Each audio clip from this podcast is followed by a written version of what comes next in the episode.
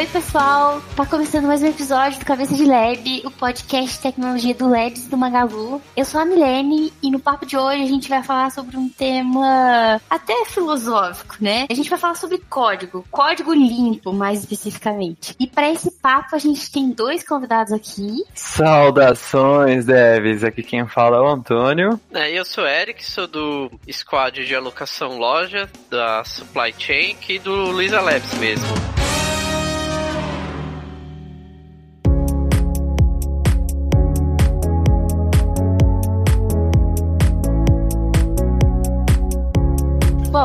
Gente, vamos começar aí, né, com a dúvida do episódio, né? O que é código limpo, né? Como que a gente define o que é um código limpo ou não, né? Código limpo é tudo, é tudo, é vida. E entrando nessa, nessa onda de filosofia, né? A gente poderia falar que nem o Cortella fala, que o código vem do latim de codex, livro, principalmente de leis, e quer dizer o tronco da árvore. Mas voltando ao assunto, código limpo é um livro muito famoso. A gente pode falar a Bíblia, né, do, do, programador, do tio Bob, né, para os íntimos, Uncle Bob, bem conhecido como Robert C. Martin. Ele foi há algum bom tempo, né, teve diversas edições aí revisadas e aprimoradas, mas seus conceitos se mantêm bastante atualizados e todo dev deveria ler. Se não leu, um dia você deveria ler. E olha, vai fazer uma diferença tremenda no seu código. Existe o, o antes do código limpo e o depois do código limpo, a gente pode falar. Código limpo, assim, para mim, ele é quase um, um, santo grau inatingível, né? Porque quando você começa a pegar todos os princípios que estão por trás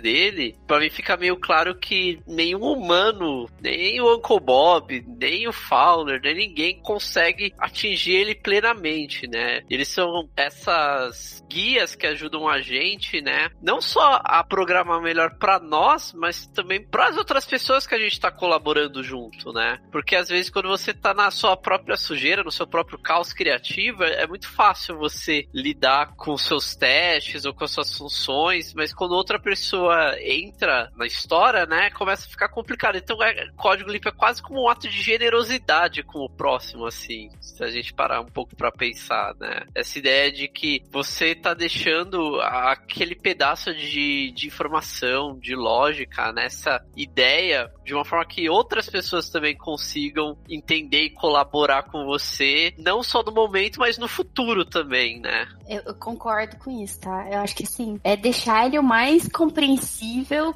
possível e de fácil entendimento pro próximo, né? Acho que é bem o que você falou. É até empatia, né? Com o próximo. Ou até a gente, né? Não sei vocês, mas eu tenho situação assim, passa um tempo, eu já olho aquilo, o que que isso faz? Fico olhando, tipo, o que eu pensei na época? Então, tá na cara que tá ruim, né? Se você fica na dúvida do que, que tá fazendo, tem alguma coisa a melhorar, né? Não tá, não tá tão óbvio. Exato. E... A gente sempre tenta buscar a perfeição, mas é que nem o voo de Igor, né? A gente tenta alcançar o sol, mas a gente ficar muito perto do sol, nossas asas irão derreter. Então, é sempre fazer aquilo melhor do pro momento, pensando sempre em compartilhar aquele código, seja legível. Igual vocês mesmos disseram, para você mesmo. Às vezes você pega um código ali de coisa de dois meses atrás e fala, cara, eu escrevi isso aqui, de outro jeito poderia ser tão fácil. Às vezes uma olhadinha ali na, na doc da própria linguagem, tem um método ali que poderia resolver sua vida de uma forma tão mais simples, né? A gente cria complexidade. Sim, eu, eu acho que que essa própria natureza mostra até como não é uma coisa que você faz uma vez e pronto, né? É uma coisa que vai evoluindo com o tempo, com a sua evolução pessoal, a, a própria evolução do código, né? Eu, eu, comparo muito o código com escrever um livro, né? Às vezes você tá escrevendo ali um, um capítulo, né? E você tem a ideia mais ou menos, tipo, ah, o personagem vai entrar nessa cidade, vai ter uma briga, ele vai ter que sair dali, que vão estar todo mundo perseguindo ele, mas conforme você vai escrevendo, lendo ele, né? E você deixa ele maturar também, você começa a perceber detalhes, né? Por exemplo, uma, uma coisa que eu, eu noto muito é que quando eu penso no, no Dry, né? No Don't Repeat Yourself, é muito mais fácil notar isso depois que eu escrevi do que enquanto eu tava escrevendo. Às vezes pode até ficar claro, mas mais de uma situação ah, eu tava fazendo código, né? Então você tá lá, você tá focado em fazer a coisa funcionar, né? Em, em gerar o, o fluxo de dados. E aí, quando você termina, você escreveu o último teste ali, você volta no dia seguinte, pera, não, isso aqui dá pra colocar tudo numa função aqui, se eu parametrizar desse jeito e tal. Então é um processo que ele vai vindo com o tempo, né? A gente não pode achar que a gente vai fazer um código, ele vai estar tá limpo e vai se manter limpo. É que, é que nem casa, pó vai ter o tempo todo. Nenhum sistema vai ser totalmente finalizado, sempre vai ter alguma evolução. Às vezes não é uma questão de funcionalidade nova, mas vai ser sempre surgir um, um bug ali, ou um problema de uma biblioteca que parou de ter suporte. Então você vai ter que sempre varrer aquele, aquele problema ali, né? O legal do código limpo é que ele te é, busca trazer a atenção para os conceitos mais básicos e mais importantes, né? Por coincidência. Por exemplo, o nome de uma variável, de uma função, de um parâmetro, uma classe, um método, é tão importante como se fosse colocar o nome do filho, né? É uma coisa que você fala, putz, eu preciso pensar muito bem, porque quando alguém bater o olho, a pessoa tem que entender o que aquilo lá tá fazendo. Não é colocar lá uma variável batata ou falar, ah, o que é aquilo lá, meu Deus? Eu não sei o que é isso. Tem que ser uma coisa que você consiga compreender. Você bate o olho, você fala, ah, esse aqui tá fazendo isso aqui. Principalmente para função, né? Pelo princípio de responsabilidade única, se você não tá conseguindo dar um nome para sua função, alguma coisa está errada. Ou ela tá fazendo mais coisas do que deveria. Você tem que começar a replanejar essa função aí, quebrar um pouco mais, dividir as responsabilidades. É, acho que nem só para função, né? Eu acho que variável, classe, seja um método, que tem coisa mais. Nossa, é uma das partes mais difíceis, né? Para mim é isso. É a descrição do commit e variável. Toda vez eu fico, e agora?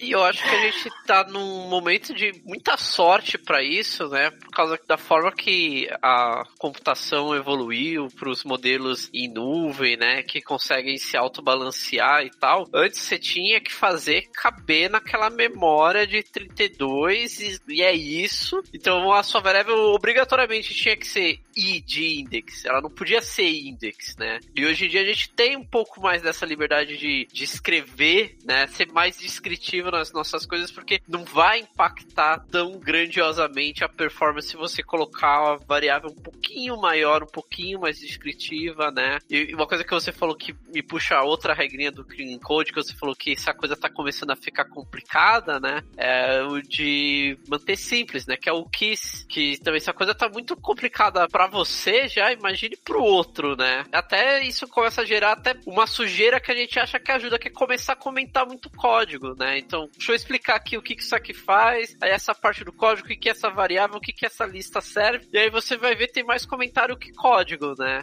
Nossa, não, real. Não tá simples, tá complicado, né? Não é nem questão de ser complexo, que complexo para mim é é, tem mais a ver com a questão de regras de negócio, do, do nível de detalhe das interações, né? É complicado mesmo. Você não, você não tá conseguindo acompanhar o que vai para onde com o que. Exatamente. E o que você falou faz muito sentido mesmo, Eric. Na real, o código ele vai ter que demonstrar a, a, intenção de quem desenvolveu ele, né? A gente tem que bater o olho e já entender. Se você teve que fazer um comentário, uma descrição do que, que ele faz, é porque não é simples o suficiente para outra pessoa entender, né? Senão, não precisaria daquele comentário. Mas isso, isso, também eu acho que vai muito de linguagem, né, gente? Eu vejo assim, pelo menos a minha experiência é que, dependendo da linguagem, Java eu vejo, já vi muito comentário já. Isso até me puxa uma pergunta para vocês, tá? Vocês comentaram aí sobre o livro, né, do Uncle Bob. E no livro, ele dá muitos exemplos em Java, né? O clean code, né? O código limpo. É só para Java? Eu acho que ele utilizou Java por ser uma linguagem muito popular, né? Ainda mais por conta da orientação a objetos. Então, já você poderia já agregar esse conhecimento para diversas linguagens. E cara, se você deixar o seu código limpo com Java, meu irmão, você é o bichão mesmo. Eu vou fazer uma comparação, né? Não sei se vocês já ouviram falar do conceito de comunicação não violenta, né? Que é uma forma de você lidar com conflitos sem que isso atinja diretamente a pessoa que você está falando, né? Comunicação não violenta, ela funciona em inglês, português, porque ele é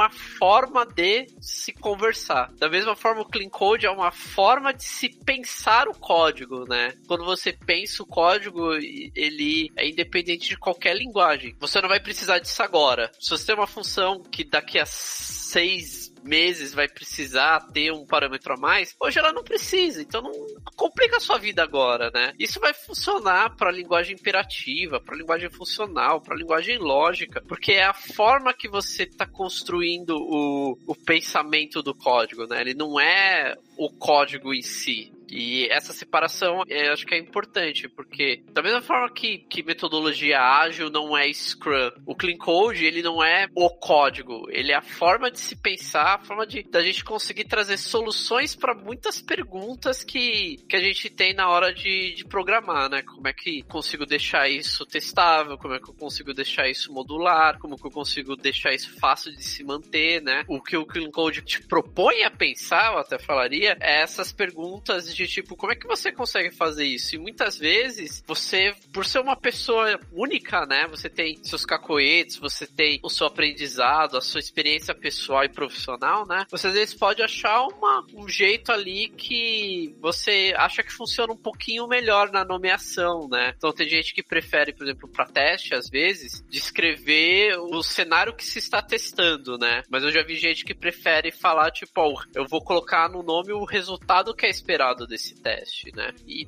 tá errado um ou outro? Bom, os dois estão tentando comunicar a mesma coisa, mas teve um pensar por detrás que é como é que eu trago para mim e para os outros o que que essa função tá fazendo, né? Como que eu permito que outra pessoa teste um pedaço do meu código sem ela precisar, às vezes, fazer um mock muito complexo, um stub, uma injeção ali, porque eu não me preocupei de deixar isso aqui isolado do resto do código, né?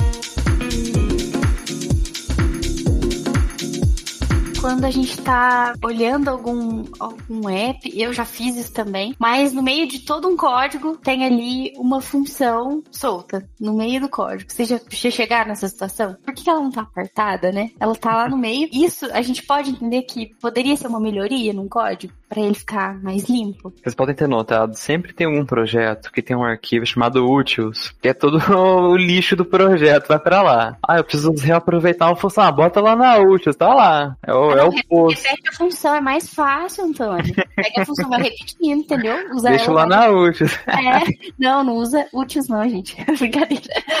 É, ó, falando nisso, eu vou fazer uma pergunta para vocês, tá? Quem tá ouvindo aí, pode ser que tenha essa dúvida beleza, eu tenho lá um app que eu desenvolvi. Eu olho para ele, como é que eu sei que ele é ruim? Que ele tá sujo, no caso? E tem diferença do código ruim pro limpo? Que até eu lembro de uma frase do livro, né, que fala assim, ah, não vou lembrar a frase, mas eu sei que é nesse sentido. Né? Não necessariamente todo código que não é limpo, que ele é ruim, né? Até vocês mencionaram sobre. Como é que eu vou identificar isso? Se for escrito em PHP é ruim. Brincadeira, hein, gente? É um...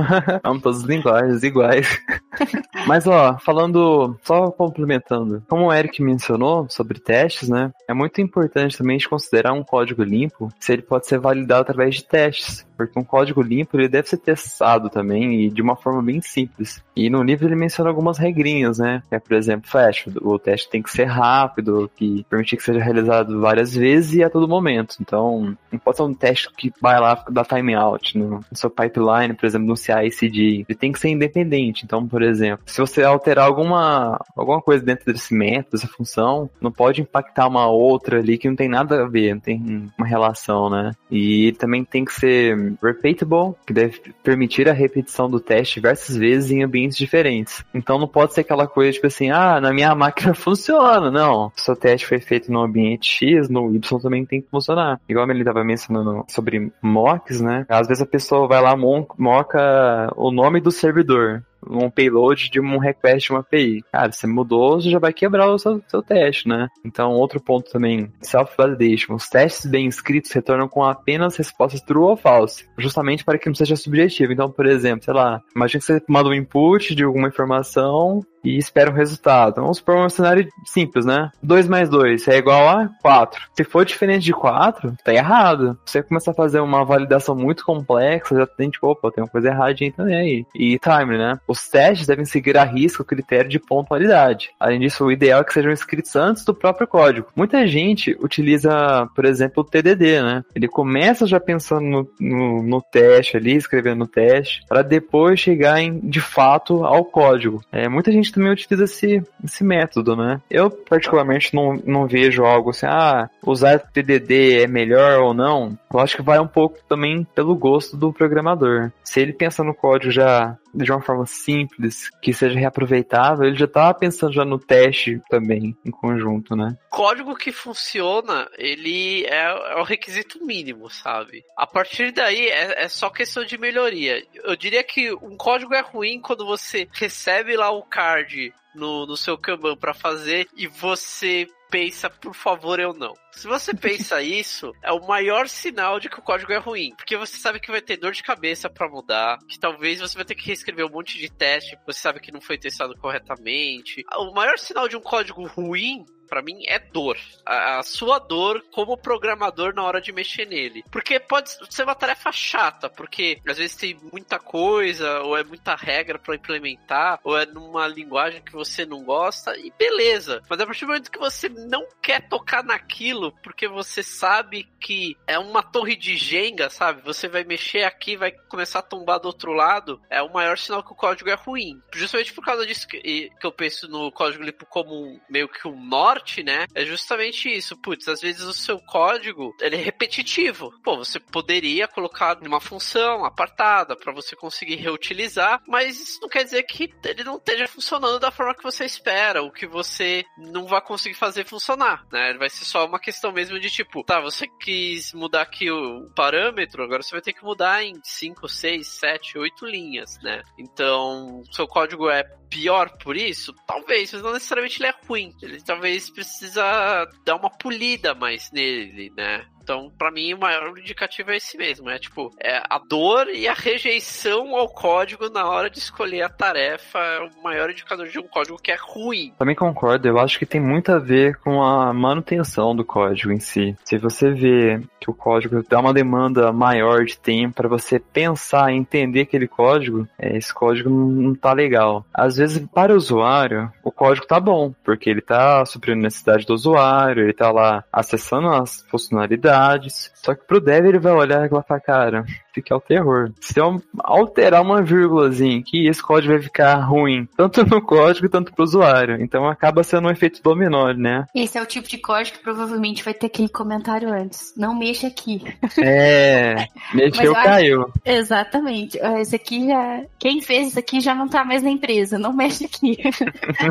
eu acho que isso aí vai de encontro com a regra dos escoteiro, não sei se vocês já viram. Quando você for mexer em alguma coisa, você vê que tá ruim, entrega pra pessoa melhor do que você encontrou ele. Encontrou. Uhum. É a mesma coisa do escoteiro, né? Você vai acampar num lugar, você deixa mais limpo do que quando você encontrou. Esse é o pensamento. Mesmo que seja ruim, tenta melhorar. Eu sei que isso é difícil, né, gente? Às vezes não tem jeito. Você tem que alterar uma coisa mínima e você vê que tá ruim, dependendo da sua atividade, né? Mas tem que tentar isso. Eu acho que é importante esse pensamento de pensar o que a gente considera legado, né? Que às vezes a gente pensa em, em software legado aquela coisa muito antiga, né? Mas se você tratar tudo que você tá lidando, né, no seu dia a dia como um, um negócio ativo, na verdade, né? Não é porque foi feito lá atrás e, e tem manutenção, né? Não, ele, ele tá sendo usado, né? Você começa a criar um pouco essa ideia de tipo, não, a gente precisa estar tá mexendo nisso isso, né? A gente precisa estar tá cuidando disso. Não é uma coisa que você colocou no, no porta-malas do carro e esqueceu lá dentro, colocou no sótão da sua casa, né? Você vai mexendo, vai melhorando, não, não deixa esquecido no canto, porque eu acho que essa é uma das formas que às vezes acaba dando o código começando a ficar ruim, porque ninguém mexe, ninguém mexe, e aí você vai colocando coisa em cima de coisa em cima de coisa e vira um Frankensteinzinho, né? Em vez de você lidar com aquilo de tipo, não, a gente tá lidando com isso todo dia, vamos mexer aqui dá pra tirar uma função, vamos, vamos isolar ela, vamos colocar um teste um pouquinho melhor aqui. Cada coisinha que você faz é sempre ótimo, né? Acho que o único problema é que quando às vezes existem os códigos que eu gosto de, de falar que são código de casa acumuladora, né? Que você não consegue agir como escoteiro, porque você beleza, você vê lá o, o papel no chão, você joga fora e ainda tem, você abre a outra porta, tem tipo a casa inteira cheia de saco de lixo. você não consegue mais nem saber por onde É igual aquela cheia que coleciona caixa, né, de embalagem. Vai lá, compra no Magalu, né, óbvio, e guarda sempre a caixa, né, de recordação. Só tem um monte. E, e é igual vocês falaram, tem que se tornar também um hábito também. A ideia de refatorar o código é um processo natural. O código legado a gente imagina, nossa, um código de sete anos atrás. Não, não, é assim também. Pode ser código tipo, de um mês já é um código legado. A gente não pode se apegar à questão do tempo em si. O legado é conforme a necessidade, o nível de manutenção, a dificuldade de entendimento.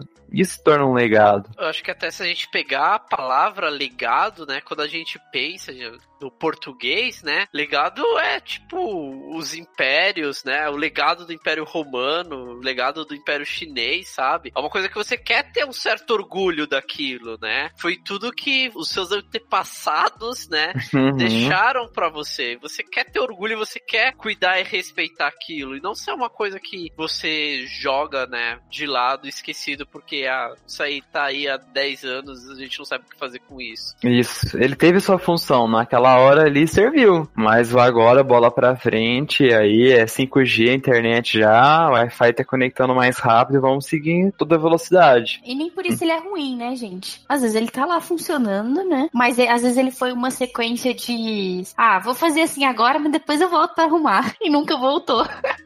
Foi comprar cigarro ser. e não voltou. É, mas assim, uma regra é: o mais tarde é igual a nunca. Se você pensou isso, tipo, ah não, vou fazer assim agora, mas depois eu volto, aí eu vou fazer melhor. Você é o famoso vou ver e te aviso. Na volta é. a gente compra. Exatamente, perfeito. E aí já tá lá cheio de gambiarra e remendo já, já ficou ruim. Aí a manutenção, né, gente, fica aí muito mais difícil de ser feita.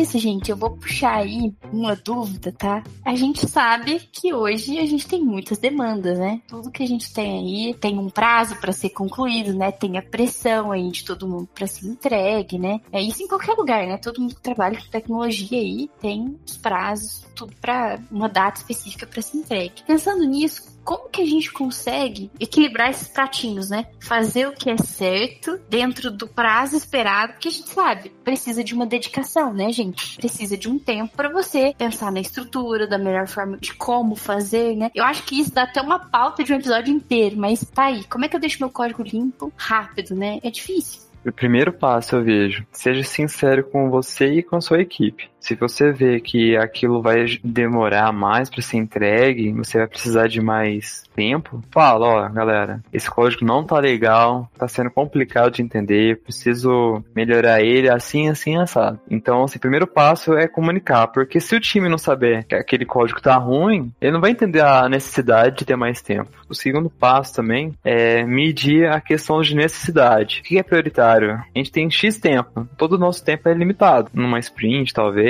não sei. Vamos ver o que a gente precisa realmente melhorar. O que, que o usuário está sentindo dor? Às vezes tem algo que você poderia adicionar um cache em tal cenário, ou refatorar tal método ali para fazer uma regra mais simples ali, ficar um código mais rápido. Então é tudo questão também de prioridade. Sinceridade, prioridade e também, eu diria em terceiro, saber seus limites. Não vai querer também abraçando tudo, ah, vou refatorar esse sistema inteiro aqui, vou... deu a louca, não deve, deu a louca, deu a louca no gerente. Não, não é assim também. Vamos pôr consciência né, no lugar, falar, é, eu preciso de ajuda. Comenta com os membros do time, fala, vamos separar um pouquinho aí, você faz tal coisa, eu faço outra. Porque às vezes você vai passar por uma manutenção num determinado código, você acaba esbarrando no outro ali, já dá uma arrumadinha, sabe? É igual você tá apertando um parafuso ali, o outro tá meio ali, meio bambo, você aproveita já, já dá uma ajeitadinha. Não precisa passar uma regra, um card só para ajeitar aquele, aquele parafuso, né? É, é aquela coisa coisa que a gente fala muito aqui, que é ter visão de dono. A gente é dono do produto e do projeto. A gente é dono, a gente tem que ser responsável. Se der algum problema, eles vão te ligar, cara. Eles vão te ligar. Então, por que, que você não resolve antes de ter o problema? É sempre bom, né? Prevenir. Com esses três passos aí, você já consegue lidar muito bem com a situação. Eu acho que é super importante, né? Você ter um acordo com a sua equipe. Às vezes, vocês podem ter uma ideia geral de, por exemplo, o que a gente vai testar, né? Por exemplo, às vezes você tá com um código que tem bastante enumeráveis, né? Que é uma coisa que é super simples. Então, tipo, não precisa testar os enumeráveis agora. Vamos testar outras coisas mais importantes. Que é meio que para mim é a armadilha da cobertura, né? Você quer 90% de cobertura e você começa a pegar aqueles arquivos fáceis, né? De fazer a cobertura e aí você não faz os testes os mais importantes. Então, conversar com a sua equipe, tipo, o que é crítico crítico nesse sistema, né? Como é que eu posso testar isso daqui legal, né? Conversar também coisas como nomeação das funções, das variáveis, sabe? Às vezes você tem uma preferência e o, outra pessoa não. E aí quando você chega no, no merge request, né? Você vai passar lá pelo code review, vai ficar lá perdendo tempo de tipo, não, porque eu acho que tem que ser nomeado XYZ. Não, mas eu prefiro o alfabeta gama. Então você, um acordo entre as pessoas da sua equipe de tipo, olha, a gente vai usar aqui o, o Preacher para resolver a questão aí de formatação, né? Pronto, você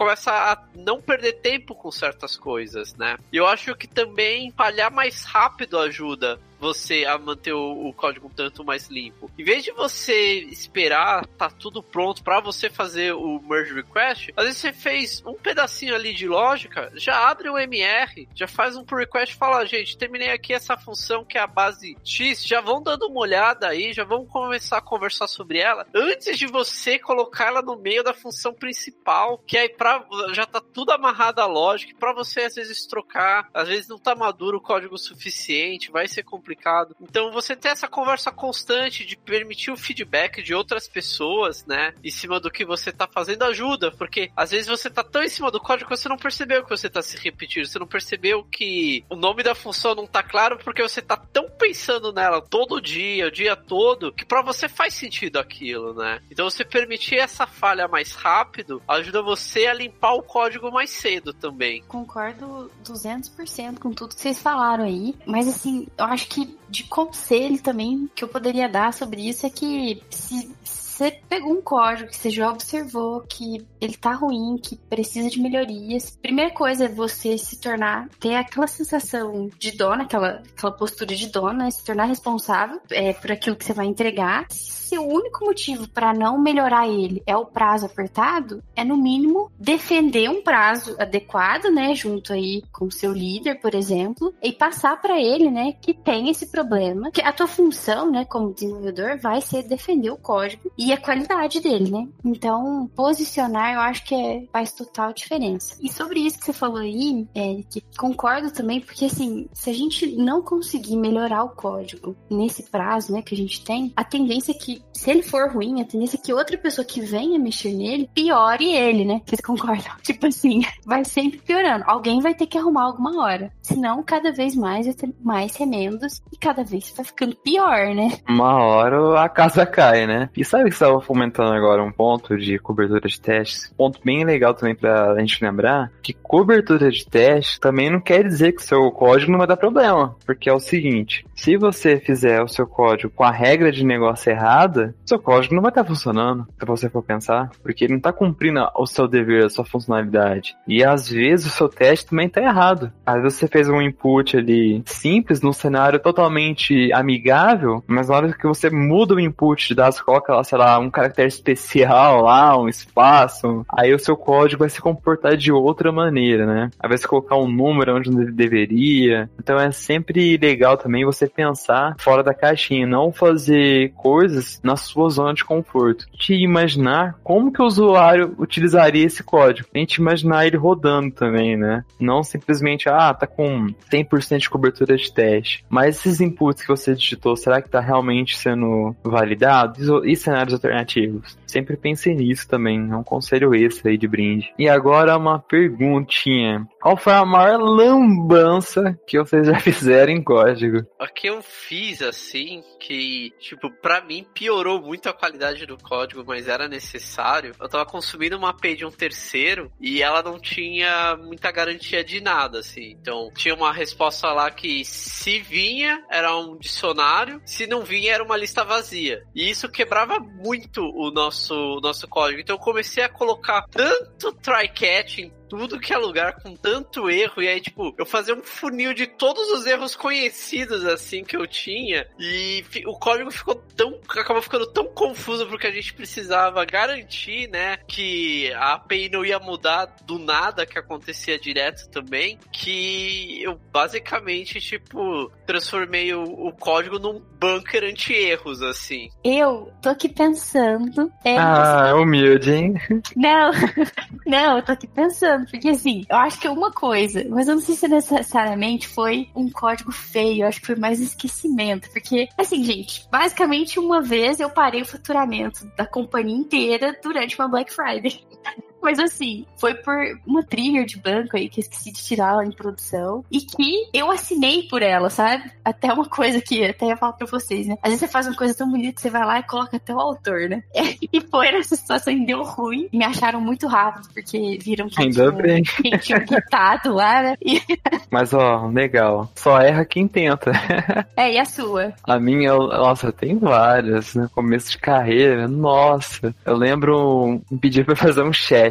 Tava no comecinho de carreira mesmo, sabe? E na época era jQuery, não tinha frameworks aí que poderiam auxiliar, não tinha um Angular da vida. E aí eu ficava, meu Deus do céu, preciso fazer esse chat funcionar. Aí eu lembro que eu usei aquele WebSocket SignalR da, da Microsoft no back-end, no ASP.NET MVC, e no front eu usei jQuery. E aí eu precisava fazer as janelinhas, né, as pop-ups abrirem na tela. E aí eu comecei a criar um script, né, criei um arquivo chamado chat.js. e aí eu comecei a escrever, eu colocava, criava funções para criar o- as janelinhas, mudar o status para online, offline, fazer o upload de arquivo, mandar áudio. Olha, queria me gabar não, mas o chat daquela época que eu fiz ficou mil vezes melhor do que o do Facebook. Você criava grupo, você via a pessoa digitando, mandava, né, que aparecia pré-visualização, você mandava um link do YouTube, já aparecia o playerzinho ali pra você rodar. Ora, tinha revolucionado o mundo dos chats. Mas em código, meu irmão, lembro que deu mais de 1.200 linhas de código. Então, assim, a manutenção era onde está o Wally. Eu tinha que procurar aonde estava determinado método ali, tinha alguns comentários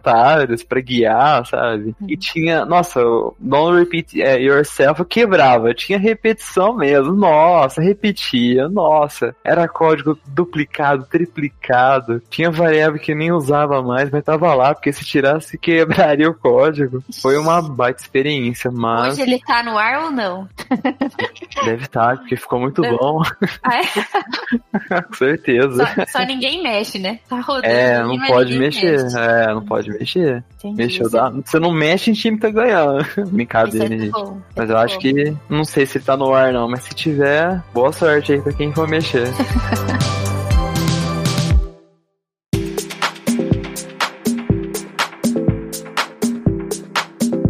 gente, se você gostou do episódio, curte, compartilha com seus amigos. Segue a gente no Instagram, a gente tá lá como arroba cabecadlab. No Twitter também, arroba como cabecadlab. Eu tô no Instagram como M, underline M Vasconcelos. E no LinkedIn como Milene Mancini Vasconcelos. Eu tô no Instagram como JR underline SN ou no Twitter como Junin underline MD. E vocês conseguem me encontrar lá no LinkedIn como Eric Ifen Volpert. É isso aí, pessoal. Não se esqueçam de comentar aí no post do Instagram a maior lambança que vocês fizeram. Valeu, pessoal. Valeu.